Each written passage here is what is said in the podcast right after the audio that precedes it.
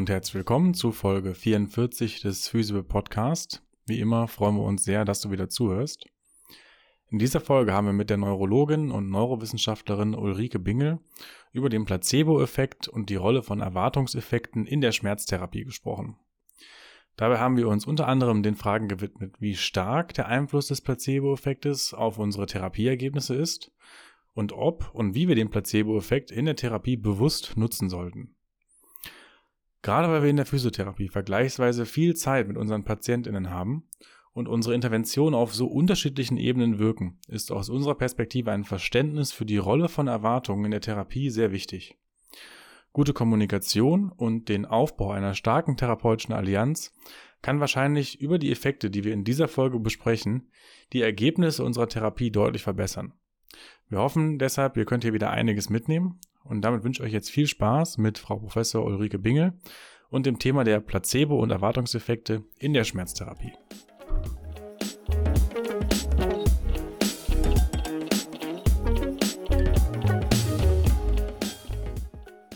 Alright, dann hallo an alle zusammen. Äh, liebe Frau Professor Bingel, herzlich willkommen im Physio Podcast. Schön, dass Sie bei uns sind. Ja, ich freue mich auch sehr, dass ich bei Ihnen sein darf. Grüß dich auch, Noak. Morgen. Wie geht's dir? Ist okay. Wir haben ein spannendes Thema heute, wo das dich ja schon auch sehr lange interessiert. Äh, worauf freust du dich dabei? Am meisten auch darüber zu hören, wie denn da so Forschung gemacht wird, wie wir denn da auch irgendwie auf Antworten kommen, wie wir das klinisch auch eventuell umsetzen können. Das sind häufige Debatten, die ich auch geführt habe. Wie können wir jetzt Placebo-Effekte, Erwartungseffekte ethisch nutzen, nicht ethisch nutzen, all diese Debatten von jemandem, der sich damit täglich beschäftigt, wäre auf jeden Fall spannend. Absolut. Ähm, ja, dafür wollen wir natürlich erst einmal hören, wen wir uns da eigentlich eingeladen haben. Ähm, wollen Sie sich zuerst einmal für unsere ZuhörerInnen ein bisschen vorstellen? Sehr gerne. Mein Name ist Ulrike Bingel. Ich bin von Hause aus Neurologin und auch Neurowissenschaftlerin. Ich bin tätig an der Universitätsmedizin in Essen, leite hier ein interdisziplinäres Schmerzzentrum und einen Sonderforschungsbereich und eine große Arbeitsgruppe, die sich überwiegend mit Schmerzen, Schmerzmodulation eben und eben der Erforschung von Placebo-Nocebo-Effekten beschäftigt. Hm. Mögen Sie so ein bisschen erzählen, wie so Ihre, Ihr beruflicher Werdegang war? Wie sind Sie in die Schmerzmedizin gekommen? Ja, das ist, wie immer hing das eigentlich tatsächlich an, an wahrscheinlich an einem Zufall. Ich war während meines PJs in London am dem renommierten Queen Square Hospital. Ich weiß nicht, ob Sie davon schon mal gehört haben. Es ist wirklich ein der Mecker für alle angehenden, aber auch schon äh, seienden Neurologen. Und da habe ich Peter Goldsby kennengelernt, einen sehr renommierten Kopfschmerzforscher. Und der hat mich persönlich so inspiriert, wie er auch Klinik und Schmerzforschung zusammengebracht hat. Und da hatte ich beschlossen, ich will mich auch mit damals noch mit Kopfschmerzen beschäftigen, habe ich dann auch. Und äh, daraus ist dann auch die ganze Schmerztherapie geworden. Also ich glaube, es hängt oft an Personen. Ich glaube, ich hätte mich auch für Immunologie oder was ganz anderes begeistern können.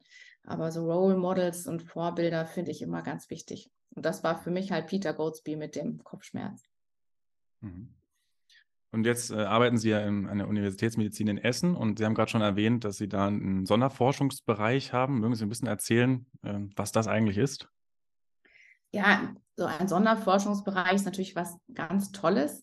Das ist das größte Förderinstrument, was die deutsche Forschungsgemeinschaft, die ja der größte Forschungsförderer in Deutschland ist, so zu bieten hat. Ein Sonderforschungsbereich äh, beinhaltet viele Teilprojekte, die in der Regel interdisziplinär aufgestellt sind und äh, wo man dann mit vielen tollen Wissenschaftlerinnen und Wissenschaftlern zusammenarbeiten kann. Unser Sonderforschungsbereich ist ein sogenannter Transregio-Sonderforschungsbereich. Das bedeutet, dass da auch verschiedene Standorte innerhalb von Deutschland beteiligt sind. In unserem Fall sind es Hamburg, Marburg und Essen. Und ja, so ein Sonderforschungsbereich ist natürlich eine ganz tolle Plattform, um wirklich interdisziplinär vom Computer Scientist bis zum klinischen Neurologen, aber auch mit Molekularbiologen, Psychologen und so weiter zusammenzuarbeiten. Das ist wirklich eine ganz tolle Sache. Und wir sind da besonders stolz drauf, weil wir schon seit vielen Jahren darauf hinarbeiten. Der sozusagen der kleinere Bruder eines Sonderforschungsbereichs nennt sich DFG Forschungsgruppe. Und das haben wir auch schon hinter uns als Team. Also große Teile der Mannschaft, mit der wir jetzt diesen Sonderforschungsbereich betreiben, waren die acht Jahre zuvor auch schon in einem kleineren Verbund zusammen. Also das ist bei uns wirklich sehr historisch und organisch gewachsen aus langjährigen Kooperationen. Und das ist natürlich wunderbar, dass wir jetzt auch diese Sichtbarkeit erlangt haben. Denn wir werden vielleicht ja gleich noch näher drüber sprechen. Das Besondere an der Placebo-Forschung ist, dass sich, ich sage mal, viele Pharmafirmen dafür nicht so wahnsinnig interessieren. Und deswegen sind wir auch darauf angewiesen, dass wir von öffentlichen ähm, Förderern Unterstützung für die Forschung bekommen. Und ja, da, da, freuen wir uns wirklich riesig drüber, dass, dass wir das jetzt dürfen. Mhm.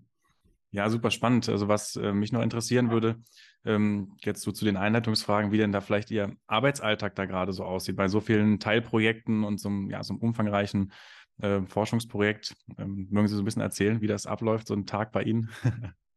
oh, ja, das, das ist immer vielfältig, ist immer viel los. Ich langweile mich überhaupt nicht, so viel kann ich schon mal sagen. Ich bin, glaube ich, das, was man äh, heutzutage als klinischen Scientist bezeichnen würde. Also ich habe eine klinische Ausbildung und arbeite auch klinisch im Rahmen des Schmerzzentrums und habe aber eben auch ja, viele Aufgaben in der Koordination und Planung von Forschung.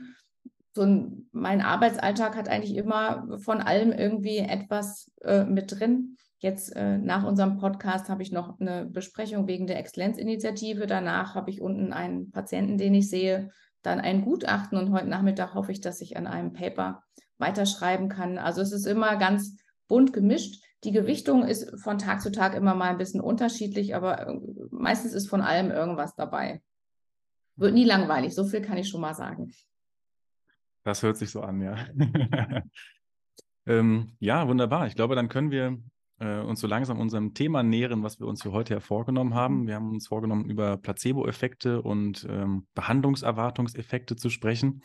Ähm, vielleicht können Sie, ähm, wir haben ja Ihren Sonderforschungsbereich gerade erwähnt, so ein bisschen zusammenfassen, was denn da gerade also eine Problemstellung ist, die Sie versuchen zu adressieren und warum das überhaupt ja für die Versorgung von Schmerzpatientinnen so ein relevantes Thema ist. Ja, sehr gerne. Vielleicht macht das Sinn, einfach nochmal zur Einführung ähm, äh, zu, zu, erzählen, was so Placebo- und Erwartungseffekte überhaupt sind, dann erschließt sich vielleicht mehr, warum das so wichtig ist, das auf einer mechanistischen Ebene zu verstehen. Also ganz, ganz einfach gesprochen sind Placebo-Effekte alle Arten von positiven körperlichen oder psychologischen Effekten, die auftreten nach einer Scheinbehandlung, also nach der Gabe eines Placebos äh, oder eines scheinbaren Eingriffs. Und wir wissen aber eben, dass das, was daran wirkt, ist ja nicht das Placebo. Also eine Milchzuckertablette wirkt nicht analgetisch, da beißt die Maus keinen Faden ab, sondern wir wissen, dass das, was am Placebo wirkt, die daran geknüpfte Erwartung ist. Deswegen bin ich auch so froh, dass Sie schon in Ihren Fragen die Formulierung Erwartungseffekte äh, mit aufgenommen haben, denn wir sind eigentlich die, die sozusagen diese Semantik auch versuchen in die Welt zu tragen, denn Placebo-Effekte gehen ja weit über die Wirkung von Placebos hinaus. Also im klassischen Sinne sind Placebo-Effekte die positiven Effekte nach Placebo-Behandlung, die eben getrieben sind durch die Erwartung, die man an das Placebo hat, gar nicht äh, durch das Placebo selber.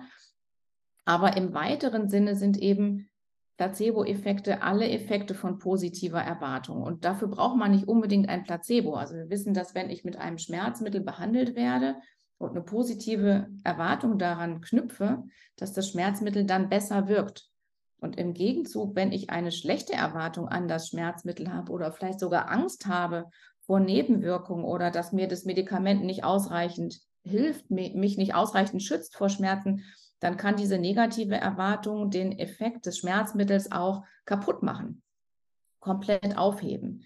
Das heißt, diese Placebo-Effekte, die ursprünglich nur im Zusammenhang mit Placebos beschrieben wurden, das sind ganz starke Einflussfaktoren auch von aktiven pharmakologischen und auch allen anderen Behandlungen. Also auch jede, jeder operative Eingriff, jede Injektion, ähm, jede Neurostimulation und Physiotherapie, da werden wir ja bestimmt auch noch drüber sprechen, die haben immer einen spezifischen Anteil, einen spezifischen Wirkmechanismus, ich sage mal ein Opioid bei, in der Schmerztherapie, und dazu kommt die Komponente, die eben durch Erwartung und Behandlungskontext getrieben ist. Und ich persönlich finde ich das deswegen so spannend und relevant, weil das natürlich eine große Angriffsfläche bietet, um insgesamt medizinische Behandlung wirksamer und verträglicher zu machen. Das geht auch weit über die Schmerztherapie hinaus. Ich weiß, dass Sie sich natürlich ganz besonders für die Schmerztherapie interessieren. Ich ja zufällig auch. Ähm, aber diese Placebo- und Erwartungseffekte, die gibt es natürlich nicht nur im Bereich der Schmerztherapie, sondern bei vielen anderen Erkrankungen auch. Und das ist ein riesengroßes Potenzial, was aus meiner Sicht bislang überhaupt nicht ausgeschöpft ist. Die Mischung aus welche Erwartungshaltung habe ich, wie werde ich aufgeklärt über ein Medikament oder eine andere Behandlung und die Behandlung zusammen, dass das sozusagen synergistisch das Maximum für den Patienten oder die Patientin bringt. Das ist sozusagen das, was uns auch antreibt, das zu untersuchen. Denn wenn man gezielt diese Erwartungs- oder Placebo-Effekte einsetzen möchte, systematisch, äh, zusammen mit Goldstandardtherapien, dann ist das natürlich außerordentlich hilfreich zu verstehen, was die Mechanismen sind, was dabei in Gehirn und Körper passiert, sodass man einem individuellen Patienten bestmöglich helfen kann, dieses Potenzial auch auszuschöpfen oder vielleicht auch therapeutische Entscheidungen daran zu knüpfen. Denn es ist so, es gibt eine große Varianz. Also ob jemand von positiver Erwartung besonders gut profitiert, ist in einem Patienten sehr stark und in anderen Patienten passiert es auch gar nicht. Und das vielleicht besser zu verstehen und vielleicht auch vorher abzuschätzen.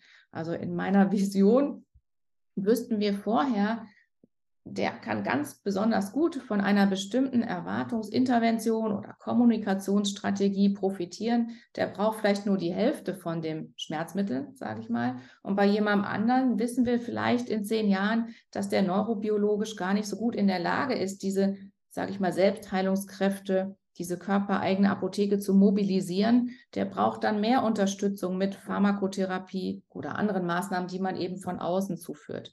So, das ist so die, die, die grobe Idee, äh, warum das so spannend ist, das zu erforschen. Ja. Mögen Sie uns vielleicht ähm, dann nochmal so ein klinisches Beispiel für geben? Also wie jetzt quasi so Behandlungserwartungen, also wie können die sich präsentieren bei einem Patienten oder bei einer Patientin? Ähm, Sie haben auch schon von so Kontextfaktoren äh, noch gesprochen. Mögen Sie vielleicht noch mal ein bisschen ausführen, was da so dazugehört? Ich sage mal so, eine Behandlungserwartung ist ja allen Behandlungen irgendwie inhärent. Mhm. Es gibt keinen Patienten, der zum Arzt kommt oder zu Ihnen kommt und nicht irgendeine Art von Erwartung hat, was da passiert und ob er davon profitieren wird oder nicht, ob ihm die Physiotherapie vielleicht wehtut, erstmal unangenehm ist oder nicht. Also diese, diese Erwartungen sind ja mannigfaltig und die haben auch ganz verschiedene Aspekte. Patienten haben Erwartungen an uns als Behandlerinnen und Behandler. Ja, halten die uns für kompetent oder eher nicht? Ähm, finden die uns empathisch oder eher nicht? Die betreten eine Uniklinik. Das sieht jetzt hier bei uns zum Teil etwas abgerockt aus. Das müssen wir da mit viel Charme und Kompetenz kompensieren. Ähm, wie sieht das aus? Wie wird kommuniziert am Empfang, wenn die Patienten kommen? Also es gibt ja ganz, ganz viele Dinge, die die Erwartung von Patienten prägen. Wenn man versucht, es so ein bisschen systematisch zu machen, dann kann man sagen, es sind zum einen so verbale Vorinformationen, die Patienten erhalten, zum Beispiel Beipackzettel, Aufklärungsgespräche, wie wir mit Patienten kommunizieren, was man in der Zeitung liest oder auch auf gut gemachten Webseiten wie ihrer. Dann gibt es Vorerfahrung, also eine ganz treibende Kraft von Erwartung sind Vorerfahrung. Ja, wenn ich dreimal beim Boxspringen an diesem Kasten kleben geblieben bin, dann habe ich fürs vierte Mal keine besonders gute Erwartung. Also Erfahrung ist ein mächtiger Modulator von Erwartung, das ist das Grundprinzip von Lernen. Und so ist das bei medikamentösen und anderen Behandlungen auch. Wenn mir dreimal eine Kopfschmerztablette super geholfen hat, dann habe ich an das vierte Mal eine gute Erwartung. Wenn ich aber zweimal nach der Chemotherapie fürchterlich erbrechen musste, dann habe ich eine gelernte negative Erwartung. Und der dritte Einflussfaktor ist Lernen am Modell. Also man muss als Mensch sozusagen nicht jede Behandlungserfahrung selber machen, sondern das sogenannte Beobachtungslernen ist auch eine interessante Einflussvariable. Also wenn ich beobachte, ah, meiner Nachbarin hat dieser Behandler super geholfen oder jenes Medikament oder der Fitnesskurs und davon hat die 10 Kilo abgenommen, dann inspiriert mich das auch und ich erwarte auch, oh, wenn ich das mache wie meine Nachbarin, dann wird mir das vielleicht auch helfen. Also das sind so die, grob gesagt, drei ein, äh, sozusagen so Tore für Erwartung, eigene Erfahrungen, Beobachtungslernen und verbale Information und der ganze Kontext. Also ist es, nehme ich eine Tablette oder bekomme ich eine Spritze? Werde ich operiert oder macht jemand Massage mit mir? Das sind alles Kontextfaktoren, die auch nochmal auf die Erwartung einwirken. Ja, super spannend. Also ich denke, da können wir auch als, als Physiotherapeutinnen oder ihr als physiotherapeutische ZuhörerInnen mit Sicherheit auch viele Anknüpfpunkte finden, ne, wo ihr ihr PatientInnen erlebt habt, die ne, mit einer bestimmten Erwartung zu euch in die Therapie kommen. Ähm, es jetzt hier eine spannende Frage wäre, wie groß diese Effekte eigentlich sind. Ne? Sie haben schon vorhin äh, darüber gesprochen, dass es quasi spezifische Therapieeffekte gibt und dann eben diese Erwartungseffekte. Ähm, können wir das für bestimmte Behandlungen, äh, Therapieinterventionen sagen, wie groß diese Effekte sind? Absolut. Also das Gute ist, hier geht es ja heute viel um Schmerz. Diese Effekte sind unterschiedlich groß in Abhängigkeit davon, in welchem körperlichen System wir uns befinden. Sie sind aber ganz besonders groß im Bereich der Schmerztherapie und auch im Bereich der Behandlung von Depressionen. Also je nach Studienlage gehen bis zu 70 Prozent des Gesamtbehandlungseffektes eigentlich auf Kontext- und Erwartungseffekte zurück und gar nicht auf die Substanz selber. Also diese Effekte sind riesengroß und das ist eben auch das große therapeutische Potenzial, was dahinter steht. Denn wenn wir uns überlegen, was sind denn die Erkrankungen, die nicht nur in Deutschland, sondern auch weltweit am häufigsten zu Krankschreibungen, vorzeitigen Berentungen und AU führen? Das sind psychische Erkrankungen und chronische Schmerzen. Also wenn wir allein da durch eine systematische Anwendung von diesen Erwartungsmechanismen, selbst wenn wir die Therapie nur um 5% besser machen würden, auch wenn das Potenzial viel größer ist, da wäre damit einfach enorm viel gewonnen. Das heißt nicht, dass es in den anderen körperlichen Systemen diese Erwartungs- oder Placebo-Effekte nicht gibt. Da sind die aber kleiner und auch noch gar nicht so gut erforscht. Und das ist auch der Grund, warum wir uns in unserem Sonderforschungsbereich jetzt erstmal sehr stark auf den Schmerz und die Depressionen fokussiert haben und dann langsam sozusagen auch andere körperliche Bereiche wie das Immunsystem oder das kardiovaskuläre System oder das respiratorische System in den Blick nehmen möchten. Ist ja spannend zu hören, also dass das quasi bei Schmerzen und Depressionen so besonders große Effekte hat. Haben Sie da eine bestimmte Erklärung für oder gibt es da eine für?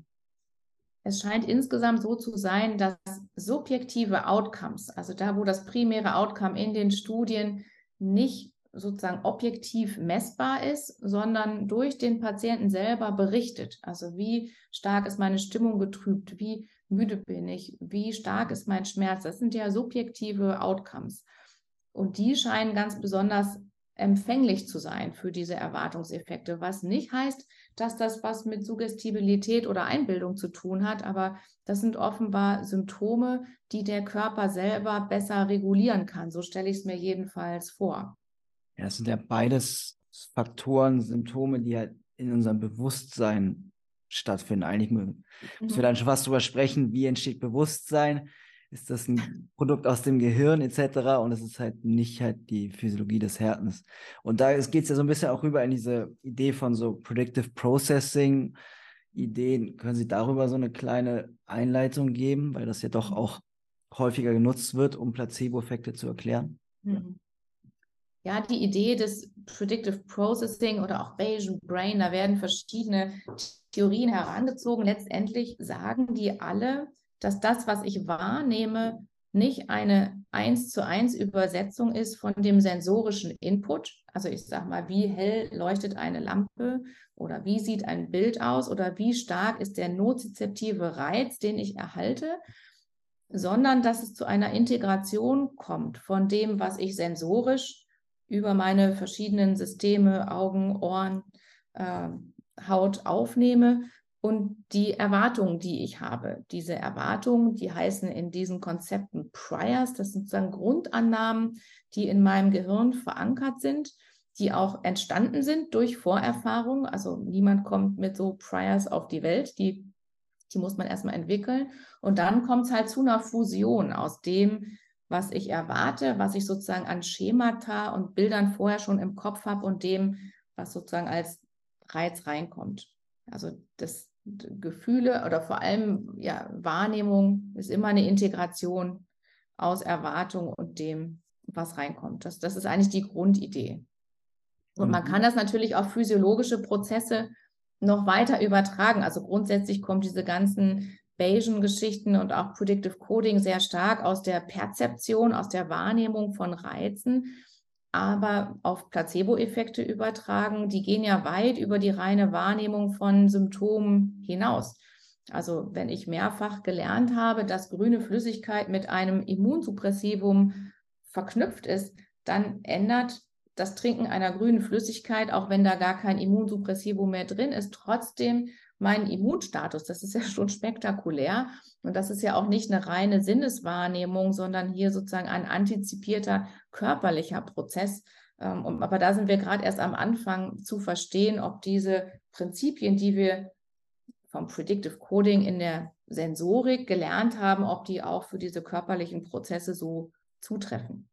Dieses Beispiel mit der grünen Flüssigkeit und der Immunreaktion kann man dann ja so ein bisschen über so eine klassische Konditionierung erklären. Ne? Man gibt wiederholten mhm. Reiz zusammen mit dem Medikament. Können wir dies, die Placebo-Analgesie auch darüber erklären oder was sind da physiologische Modelle? Genau, ich hatte das ja gerade erzählt. Also wir haben immer Erwartungen, die induziert wird durch irgendwelche Informationen, die vorher dargeboten werden, durch Vorerfahrung. Und die Konditionierung ist ja sozusagen ein Sonderfall der Vorerfahrung.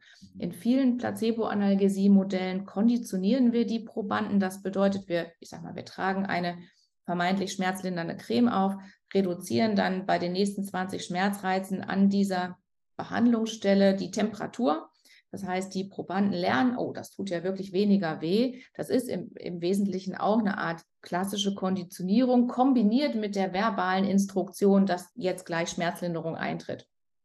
Genau.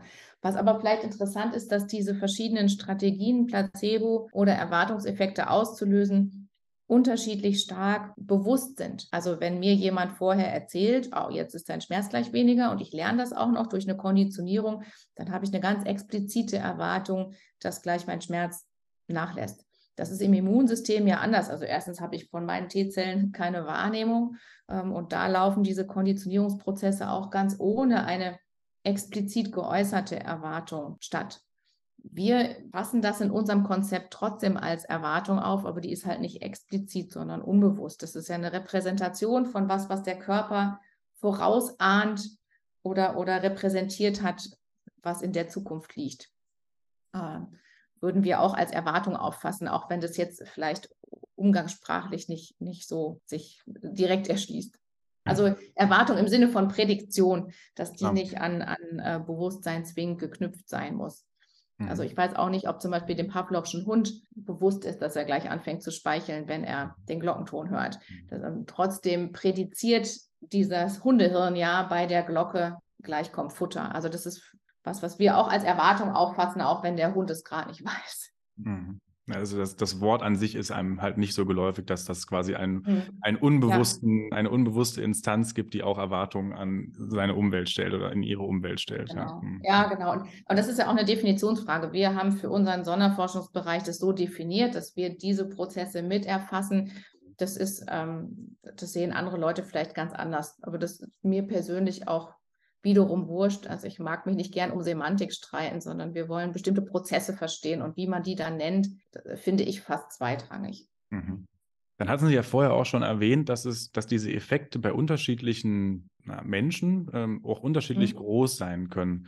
Das wäre einmal spannend, da nochmal einzutauchen, woran das denn liegen könnte und dann mhm. natürlich auch vielleicht die Frage zu stellen, also ist das klinisch relevant, sodass wir das nutzbar machen können und vielleicht identifizieren können, bei diesen Menschen ist das von besonderer Bedeutung. Ja, ja das ist genau der heilige Gral der Forschung von Placebo und Erwartungseffekten zu verstehen, Warum? Erstmal, wie funktioniert das und warum ist das von Person zu Person und Patient zu Patient so unterschiedlich? Und äh, um eine lange Geschichte kurz zu machen, bislang wissen wir noch gar nicht viel darüber, wer von Placebos oder Erwartungseffekten besonders gut profitiert und wer nicht. Also die ganzen Studien, die es gab, sind eher kleinere Studien in einzelnen Bereichen. Da gibt es mal eine Studie im Bereich Depression, eine bei Übelkeit, eine bei Schmerz. Und es gibt so ein paar Faktoren, von denen wir annehmen, dass die einen Einfluss haben. Zum Beispiel Genetik. Es gibt Hinweise, dass Menschen mit einer bestimmten Ausstattung in ihrem sozusagen Opioidsystem, also der genetischen Ausstattung des Opioidsystems, besser Placebo-Analgesie können. Das ist ja soweit auch äh, überzeugend. Es gibt Hinweise, dass Patienten, die äh, eher optimistisch sind, so als Trait, als Charaktereigenschaft, empfänglicher für Placebo-Effekte sind. Auch das macht für mich irgendwie Sinn, wenn ich insgesamt eine eher positiv konnotierte Grundsicht auf die Dinge habe, dann fällt es mir vielleicht auch leichter, leichter spezifisch positive Behandlungserwartungen auszubilden. Es gibt sogar Hinweise, dass wie meine bestimmten Gehirnareale miteinander verknüpft sind, strukturell über diese weißen Faserbahnen, dass das Varianz erklärt. Also wir wissen, für die Placebo-Analgesie gibt es ein ganz bestimmtes Netzwerk, was da zuständig ist. Also der präfrontale Kortex ist verknüpft mit bestimmten subkortikalen Arealen und das aktiviert dann nach unten Richtung Spinalmark die Schmerzbremse. Wenn jetzt mein Frontallappen mit dem Rest des Hirns schlechter verknüpft ist, dann kann ich auch schlechter sozusagen neurobiologisch auf diese körpereigene Apotheke zurückgreifen. Das ist in Gesunden schon gezeigt worden und auch ganz interessant äh, bei Patienten mit Alzheimer-Demenz. Also Patienten mit Alzheimer-Demenz, das ist ja leider davon gekennzeichnet, dass das Gehirn zunehmend schlechter verdrahtet ist. Und mit Wegfall dieser Verdrahtung des Frontallappens indem wir denken, dass da sozusagen der Ursprung von positiven Erwartungen ist. Wenn das nicht mehr gut angeknüpft ist an das Schmerzsystem und das schmerzhemmende System, dann kann ich Placebo-Analgesie, also Schmerzlinderung durch positive Erwartung, auch nicht mehr so gut äh, initiieren. Ähm, man muss aber sagen, all diese Befunde, von denen ich Ihnen gerade erzählt habe, ich, ich finde die ganz vielversprechend und interessant, aber das sind jetzt keine belastbaren Daten in, in ein paar hundert Leuten, sodass wir wirklich sagen, das ist in Stein gemeißelt, präfrontale Kortexkonnektivität und Placebo-Analgesie, das ist ein Prädiktor. Mhm. Und das ist ja wieder einer der äh, Gründe, warum wir so dankbar sind für den Sonderforschungsbereich, weil uns das ermöglicht, wirklich über zig Projekte mit sehr standardisierten Erhebungen in gesunden und auch Patientengruppen diese möglichen Einflussfaktoren zu, zu charakterisieren und zu identifizieren, sodass man da später zu einem schlüssigeren Bild kommt. Denn bislang ist zum Beispiel auch gar nicht klar, wenn ich jetzt Placebo-Analgesie besonders gut kann, spreche ich dann auch auf Erwartungseffekte in anderen körperlichen Systemen gut an oder hat das gar nichts miteinander zu tun? Also das sind alles so Fragen, die sind überhaupt noch nicht gut geklärt. Aber ich kann jetzt schon sagen, klinisch relevant sind sie auf jeden Fall, denn wie gesagt, schon im, im Mittelwert sind, haben Placebo-Effekte sehr große Effektstärken im Schmerz. Und wenn wir das jetzt auch noch aufteilen in die, die eher schlecht ansprechen und die, die gut ansprechen, dann haben die, die gut ansprechen, ja äh, nochmal einen viel besseren Effekt als die im Mittel schon hohen Effektstärken. Das heißt, das herauszubekommen, wer davon profitiert, wäre natürlich extrem hilfreich. Könnte es sein, dass ein Faktor, warum Schmerzen persistieren, chronifizieren, dass das System eine gestörte Empfänglichkeit für Erwartungseffekte hat? Also ich meine, es gibt da Daten, dass bei Fibromyalgie es eine gestörte descendierende Hemmung gibt. Gibt es da Ideen? Das ist, ja, das ist total spannend. Das kann ich mir zumindest sehr gut vorstellen, dass Fibromyalgie letztendlich aus einem Ungleichgewicht von ja, Propriozeption und, und Input, der so aus der Peripherie kommt und deszendierender Hemmung entsteht. Das ist ja ein Modell auch für die Fibromyalgie. Und wie das jetzt mit den Erwartungseffekten zusammenhängt, ist eine spannende Frage. Also es gibt zum Beispiel Unterschiede in den Placebo-Effekten in klinischen Studien zwischen zentralen neuropathischen Schmerzen und peripheren neuropathischen Schmerzen das könnte ja dadurch bedingt sein, dass wieder, wieder wie bei den Alzheimer-Patienten bestimmte Strukturen im zentralen Nervensystem durch den, die Erkrankung, die das zentrale neuropathische Schmerzsyndrom bedingt hat, es den Patienten schwieriger machen, diese körpereigene Schmerzhemmung zu aktivieren. Aber so richtig systematisch untersucht ist das nicht. Da haben wir bis jetzt nur Hinweise aus klinischen Studien. Da kann man ja dann gucken, ne, wenn wir, was weiß ich, ein Trial machen mit Pregabalin, bei, in einem zentralen neuropathischen Schmerzsyndrom und einem peripheren und das dann vergleicht, ist zumindest ein indirekter Hinweis. Aber wir wissen, dass Erwartungseffekte insgesamt in der Schmerzchronifizierung eine große Rolle spielen. Also wenn man Patienten mit einem Bandscheibenvorfall unmittelbar befragt, was, was glauben Sie denn, können Sie in einem Jahr wieder arbeiten oder nicht, dann hat allein die psychische Konstitution und die Erwartung zu dem Zeitpunkt einen Einfluss darauf, ob derjenige sich gut erholt oder nicht. Auch dieser Einfluss ist natürlich nicht linear. Ne? Also es gibt natürlich auch immer Leute mit einer schlechten Erwartung, die sich trotzdem erholen und Leute mit einer guten Erwartung, die sich nicht erholen. Aber da wissen wir, das hat einen großen Einfluss. Also auch ob in der multimodalen Schmerztherapie, wie gut man davon profitiert, das haben wir hier selber in der Pilotstudie untersucht. Da hat die Erwartung spielt eine Rolle. Wenn man die am Anfang misst, dann korreliert das Ansprechen auf diese intensive Therapie damit, was die Patienten vorher erwarten.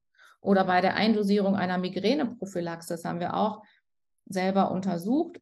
Wenn man da erfragt, was glauben Sie denn, wie es Ihnen in drei Monaten geht, dann erklärt das rele einen relevanten Anteil an der Varianz im Ansprechen auf das Migräneprophylaktikum, was ich erwarte. Also das scheint einen großen Einfluss zu haben. Und was interessant ist, was ich glaube, das meinten Sie ja auch, ob man vielleicht weniger empfänglich ist als chronischer Schmerzpatient für Signale, die mir eigentlich eine positive Erwartung auslösen müssten. Und das ist meines Wissens noch nicht so richtig gut untersucht. Das finde ich aber total spannend, weil immer, wenn eine analgetische Therapie funktioniert, hat das ja auch was mit Relief Learning zu tun. Also erstmal muss ich ja merken, also sagen wir mal, nehmen wir an, ein Schmerzmittel reduziert wirklich nozizeptiven Input in, in meinem System. Da muss ich das ja merken, ich muss das ja detektieren, dass es mir besser geht.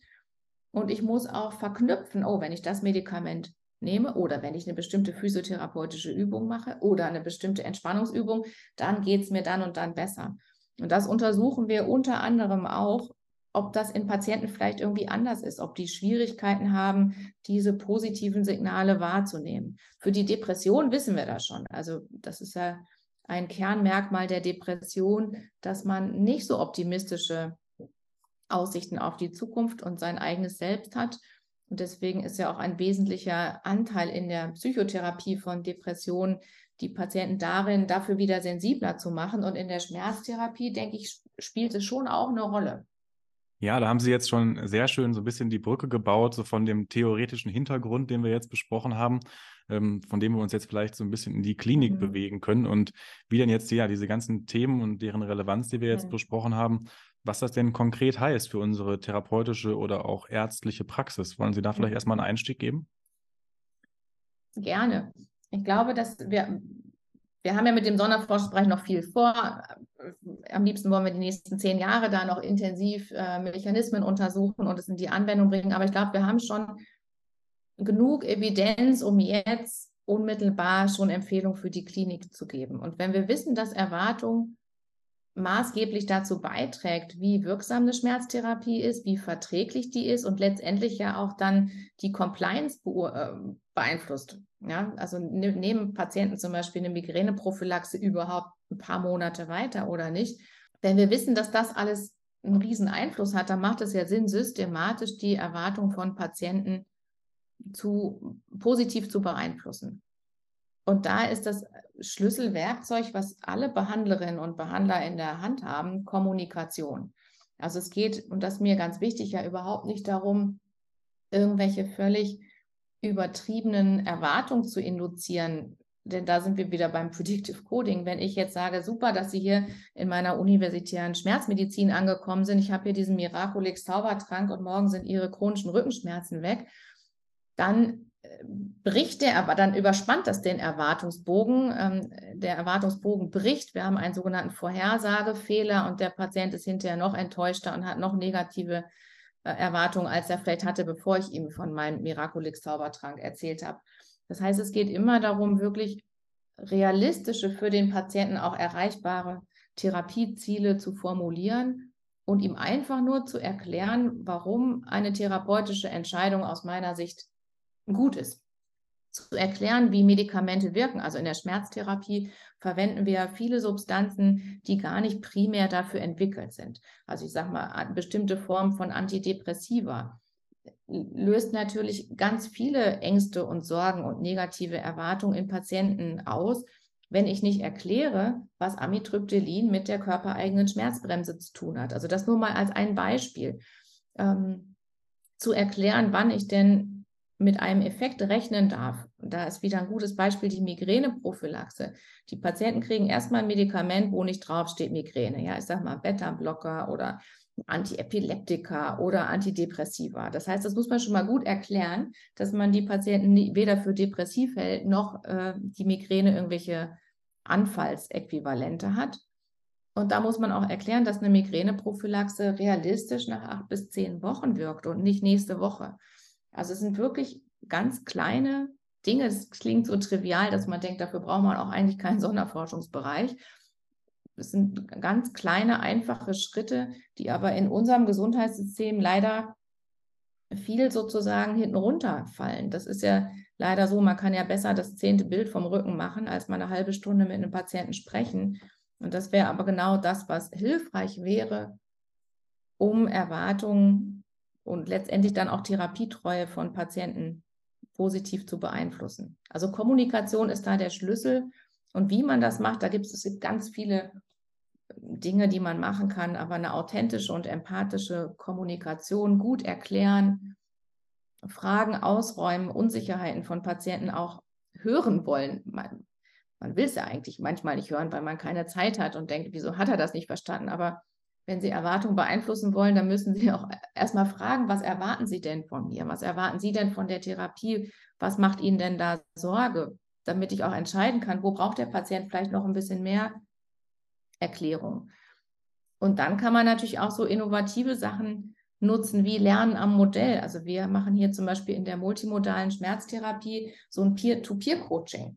Also wir wissen, dass das eine sehr wichtige Funktion hat, wenn ich an einem anderen Patienten beobachte, dass der profitiert. Das ist ja eine Sache, ob ich mich da als Hochschulprofessorin hinstelle und sage, wissen Sie was, das ist ja alles evidenzbasiert und wir machen das ganz toll. Oder ob da ein Patient kommt, der das hinter sich gebracht hat, der vielleicht wieder arbeiten geht, obwohl er vorher schon im Krankengeld war. Und wenn der mit Patienten spricht, also dieses Beobachtungslernen, das versuchen wir zu nutzen. Die Regine Klinger in Hamburg, vielleicht kennen Sie die auch, die versucht, das mit Videos zu machen. Wir machen das mit echten Patienten. Das ist aber logistisch gar nicht so einfach, immer für jede MMST-Gruppe jemanden einzuladen, der dann kommt. Und ähm, aktuelle Ideen gehen dahin, dass man auch Videos nutzt, um Patienten aufzuklären, zu informieren und diese Lernen am Modell Strategien zu nutzen. Da gibt es, glaube ich, ganz, ganz viele Dinge, die man machen kann. Ich glaube, das Allerwichtigste ist erstmal ein Bewusstsein dafür. Also ein Bewusstsein schaffen unter allen Behandlern und zwar keinesfalls nur den Ärzten. Also Physiotherapie sprechen wir vielleicht noch drüber, hat natürlich super, super, super viele Möglichkeiten, weil sie so nah am Patienten dran sind. Das ist natürlich einfach großartig. Aber ein Bewusstsein schaffen, dass das überhaupt einen Einfluss hat, wie man kommuniziert und was Patienten erwarten. Also in diesem klassischen schulmedizinischen Gedankengut, da kommt es ja nur darauf an, wie hoch dosiere ich ein Medikament, an welchem Rezeptor dockt das an, wie wird es dann eliminiert, hepatisch und renal, aber dass unser Gehirn da auch noch ein Wörtchen mitredet durch diese Erwartungseinflüsse, das, äh, sage ich mal, ist bei vielen auch meiner Kollegen noch gar nicht angekommen. Das heißt, da haben wir relativ viel Luft nach oben, überhaupt mal ein Bewusstsein zu schaffen, um dann zu gucken, wie man es systematisch nutzt. Ja, absolut. Also ich denke, das, was Sie ähm, jetzt so schön dargelegt haben, lässt sich ja extrem gut auch auf die Physiotherapie übertragen. Und ich denke, mhm. Ähm, die, ihr, also die ZuhörerInnen haben da mit Sicherheit schon viele Anknüpfpunkte gefunden. Ne? Genau was, also wir sprechen ja auch häufig drüber, Noak, über dieses Thema so der therapeutischen Führung. Wie begleitet man einen Patienten, eine mhm. Patientin durch den Therapieprozess durch? Wie beschreibt man quasi, welche Intervention man wählt und warum, und wann die wirksam wird, was für eine Prognostik damit einhergeht. Ne? Und dann auch ähm, dass man auch gemeinsam dann schaut, wie ist jetzt die Erfahrung und da nochmal ein Bewusstsein für schärft, so was lernen sie jetzt da draus? Hat das vielleicht ihre Erwartung verändert von vornherein und sowas? Also, dass die solche kommunikativen Strategien anzuwenden, ähm, das erlebe ich auf jeden Fall auch als sehr, sehr hilfreich in der Therapie. Ich weiß nicht, Noak, wie ist da deine Erfahrung? Ja, auf jeden Fall. Also die vernünftige Erklärung von dem, was ich tue, das deutlich machen, auch von gewissen Dingen, ne? also auch von positiven Veränderungen. Vielen PatientInnen ist es gar nicht so deutlich, wenn sich ne, diese mhm. gestörte, gestörte Update von positiven Veränderungen, das auch deutlich zu machen, wenn da was passiert ist, fand ich, finde ich auch sehr häufig hilfreich, gerade bei sehr Leuten, die sehr lange an Problemen leiden, die ein Hm. bisschen Hoffnung verloren haben, da finde ich das auch sehr auffällig. Hm. Jetzt könnte man ja sagen, ähm, wir haben darüber gesprochen, es gibt einen spezifischen Therapieeffekt und es gibt jetzt diese äh, Erwartungseffekte. Ähm, ja, häufig schmücken wir uns als Therapeutinnen und, oder Ärztinnen ja auch ein bisschen damit, was für tolle Interventionen wir eigentlich haben und wie wirksam die sind. Wie offen sollten wir denn damit den Patienten gegenüber umgehen, dass so ein großer Teil äh, dieser Effekte eigentlich auf diesen Erwart Erwartungseffekten beruhen? Sollten wir das kommunizieren? Das würde ich auf jeden Fall empfehlen, zumindest wenn es um die Nocebo-Effekte geht. Also ich äh, grundsätzlich ist Transparenz ja immer gut. Und ähm, was ja auch ganz wichtig ist, Placebos würden wir auch im normalen klinischen Kontext niemals geben, ohne Patienten darüber aufzuklären, dass das Placebos sind. Das, vielleicht meinten Sie das auch. Und dass grundsätzlich Erwartungs- und Lernerfahrung, Erwartungsmechanismen und Lernerfahrungen Einfluss für die Therapie haben, das sollte man Patienten aus meiner Sicht nicht vorenthalten. Ähm, beim und ich finde es eben beim Nocebo-Effekt ganz besonders wichtig. Da gibt es auch schon Studien zu, dass wenn man Patienten darüber aufklärt, dass es Nocebo-Effekte überhaupt gibt, dass das dann auch Nocebo-Effekte reduzieren kann. Allein zu erklären, warum Patienten gerade was erleben, wo ja alle Behandler immer sagen, ja, das kann ja gar nicht sein. Sie nehmen ja erst die und die Dosis und das ist also ganz ehrlich, also viele Patienten fühlen sich da auch nicht ernst genommen, was das Problem noch weiter verstärkt. Und da zu erklären, dass eine Erklärungsmöglichkeit auch ist, dass der Körper selber Symptome produziert, weil sie ängstlich sind und, und Sorgen haben und negative Erwartungen, das hilft vielen Patienten schon. Also ich würde so ein bisschen, ich würde äh, bei den positiven Effekten, man muss es nicht verschweigen, aber warum soll man Patienten da ewig drüber aufklären? ähm, dass ihr Morphin vielleicht auch gut wirkt, weil der Nachbar damit gute Erfahrungen gemacht hat. Aber gerade bei den Nocebo-Effekten ist es wirklich extrem hilfreich, Patienten auch darauf hinzuweisen. Mhm. Was jetzt so aus, in, aus meinem klinischen Denken her jetzt eine Frage ist, die da entsteht. Also ähm, gerade in der, in der Physiotherapie ist es ja häufig so, dass wir gar nicht so genau, also manchmal gar nicht so genau wissen, wie wirksam jetzt eine bestimmte, ein bestimmter Therapieansatz bei einem Patient oder einer Patientin potenziell sein wird und dass man quasi auch dann so kommunikativ das so framet, dass man quasi auch auf so eine Entdeckungsreise mit den Patientinnen geht über ihr Symptom, über ihre Beschwerde und schaut quasi, ähm, was dann im Endeffekt hilft ähm, ist es möglich, dass ich darüber, dass ich sage, ja, hier könnten verschiedene Interventionen helfen und wir probieren jetzt mal gemeinsam aus, dass ich darüber schon quasi Erwartungseffekte reduziere, weil ich quasi das so offen lasse?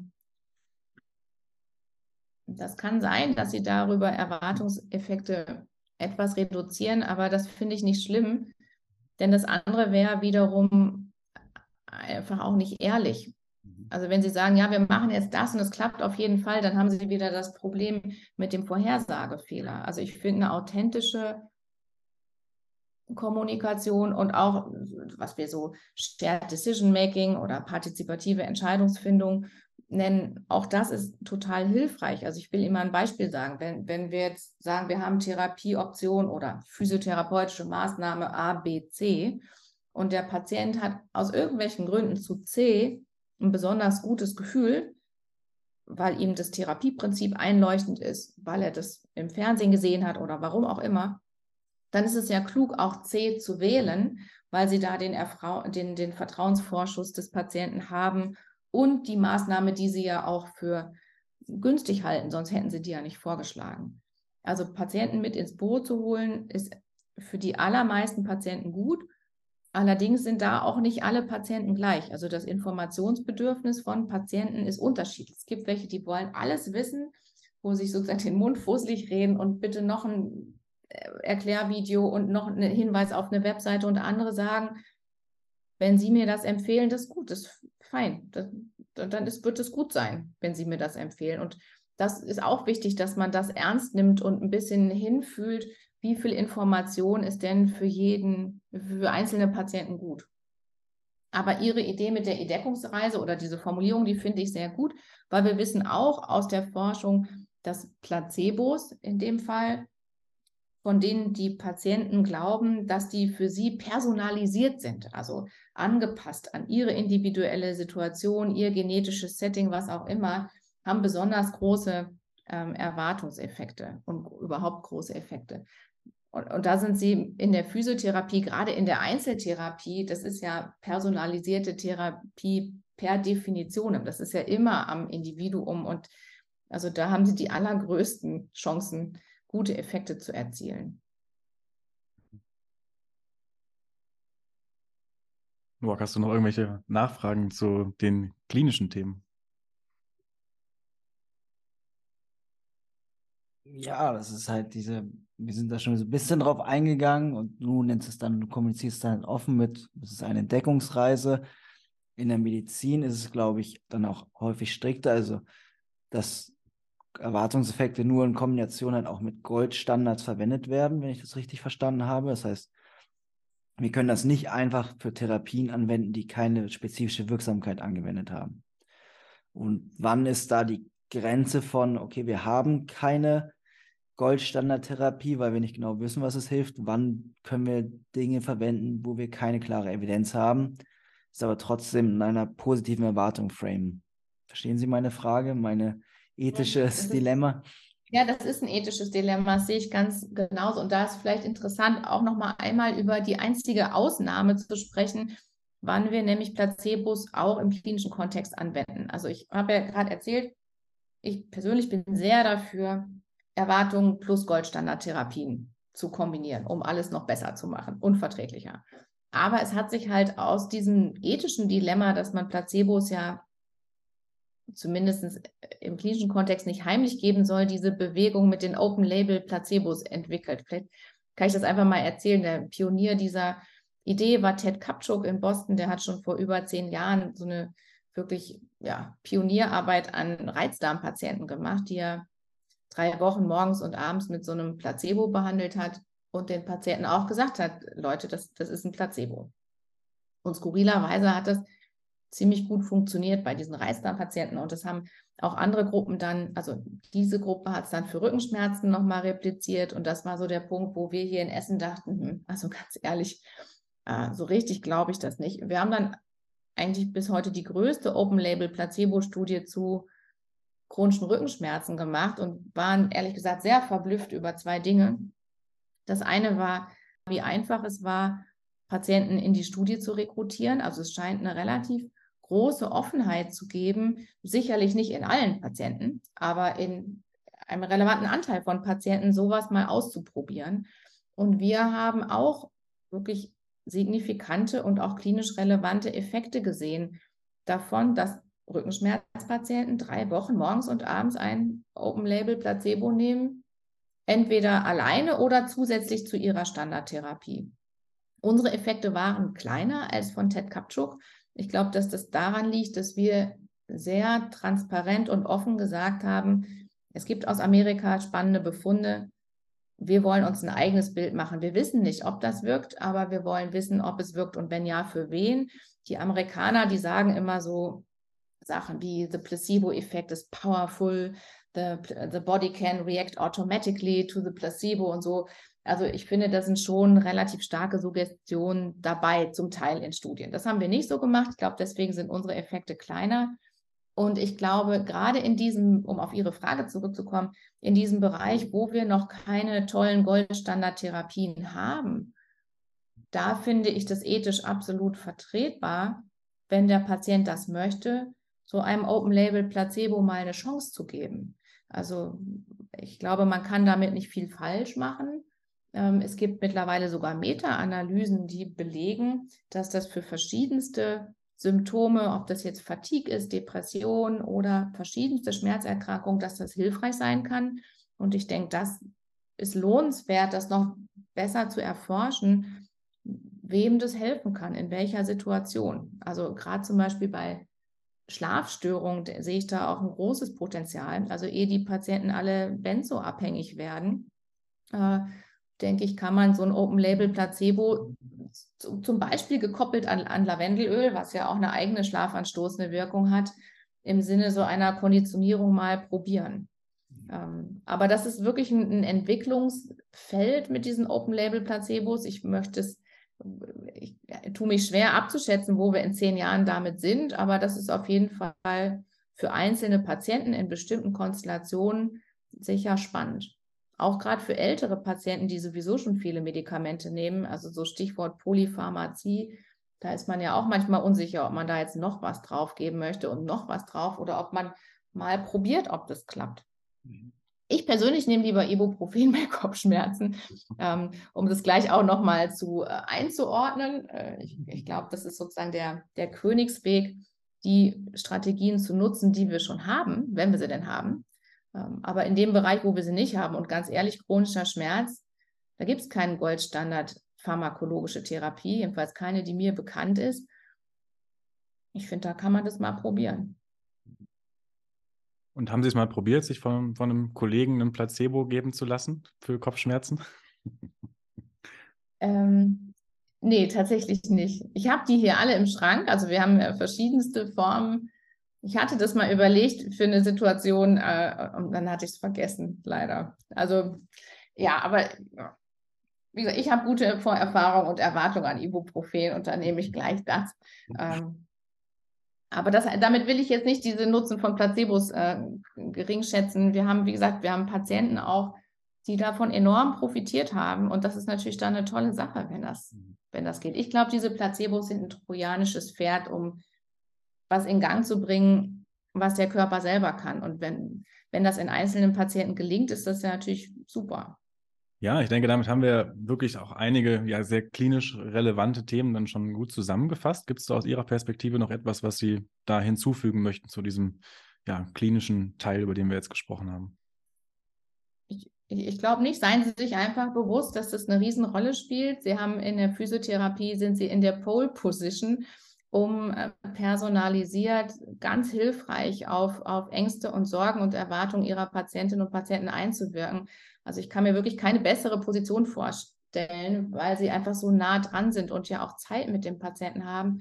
Ich glaube, das wäre super. Und wenn Sie sich interessieren, gucken Sie sich auf der Webseite mal um www.treatmentexpectation.de. Da haben wir auch für Patienten viele Dinge zusammengestellt. Äh, sie sehen das jetzt aus der Behandlerperspektive, aber man kann auch, manchmal ist ja auch hilfreich, wenn man Patienten was an die Hand geben kann. Wie liest man eigentlich einen Beipackzettel?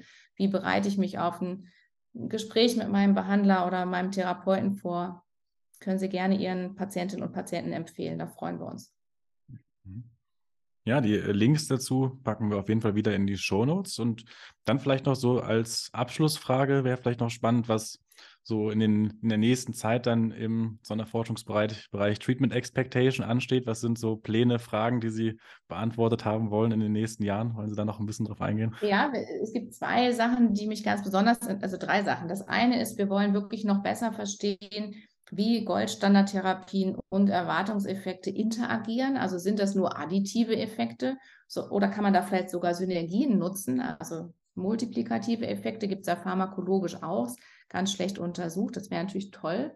Ähm, dann wollen wir in unserer zweiten Förderphase für den Sonderforschungsbereich auch gucken, wie ist es denn mit digitalen Interventionen? Was ist mit Apps? Was ist mit Telemedizin? Was ist mit ähm, digitalisierter Psychotherapie? Wie kann man auch das nutzen, um vielleicht immer wieder Erwartungs- und Erinnerungstrigger, so Reminder-Cues zu senden? Also das wollen wir gucken, wie viel physischen Arzt oder Physiotherapeuten braucht man und was geht auch über Apps. Im Bereich der Physiotherapie gibt es ja auch ganz interessante Entwicklungen. Ich weiß nicht, ob Sie diese Kaya-App mhm. kennen. Ähm, ja, also Digital Health wollen wir uns angucken. Das finde ich spannend. Und wir wollen uns Änderungen von Erwartungen angucken. Denn wir wissen ja, alle Erwartungen sind nicht in Stein gemeißelt. Ich kann ja mit einer guten Erwartung starten, dann bekomme ich Nebenwirkungen wie lange dauert das eigentlich, bis meine positiven Erwartungen sich zum Negativen wenden und was muss ich tun, um das wieder rückgängig zu machen? Also wir wollen uns sozusagen diesen Change in Erwartungen angucken. Also wir haben noch viele Themen, die wir da gerne bearbeiten möchten. Sehr spannend. Absolut. Wir werden mal als Physiobib ein halbes Auge äh, aufhalten und euch als ZuhörerInnen, ZuschauerInnen bei uns auf jeden Fall weiter darüber berichten. Das ist ein sehr spannendes Total Format. gerne. Und Sie können natürlich auch gerne zur SIPS kommen. Wir haben ja die größte internationale Tagung zu diesen Effekten, findet ausgerechnet in Deutschland statt, diesen Mai.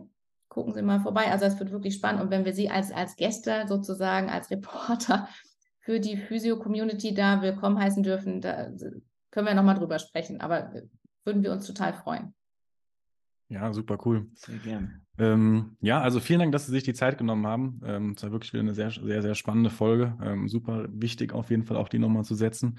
Ähm, und danke euch als ZuhörerInnen, dass ihr wieder bis zum Ende dabei geblieben seid. Und dann verabschieden wir uns, sagen bis Tschüss, bis zur nächsten Folge.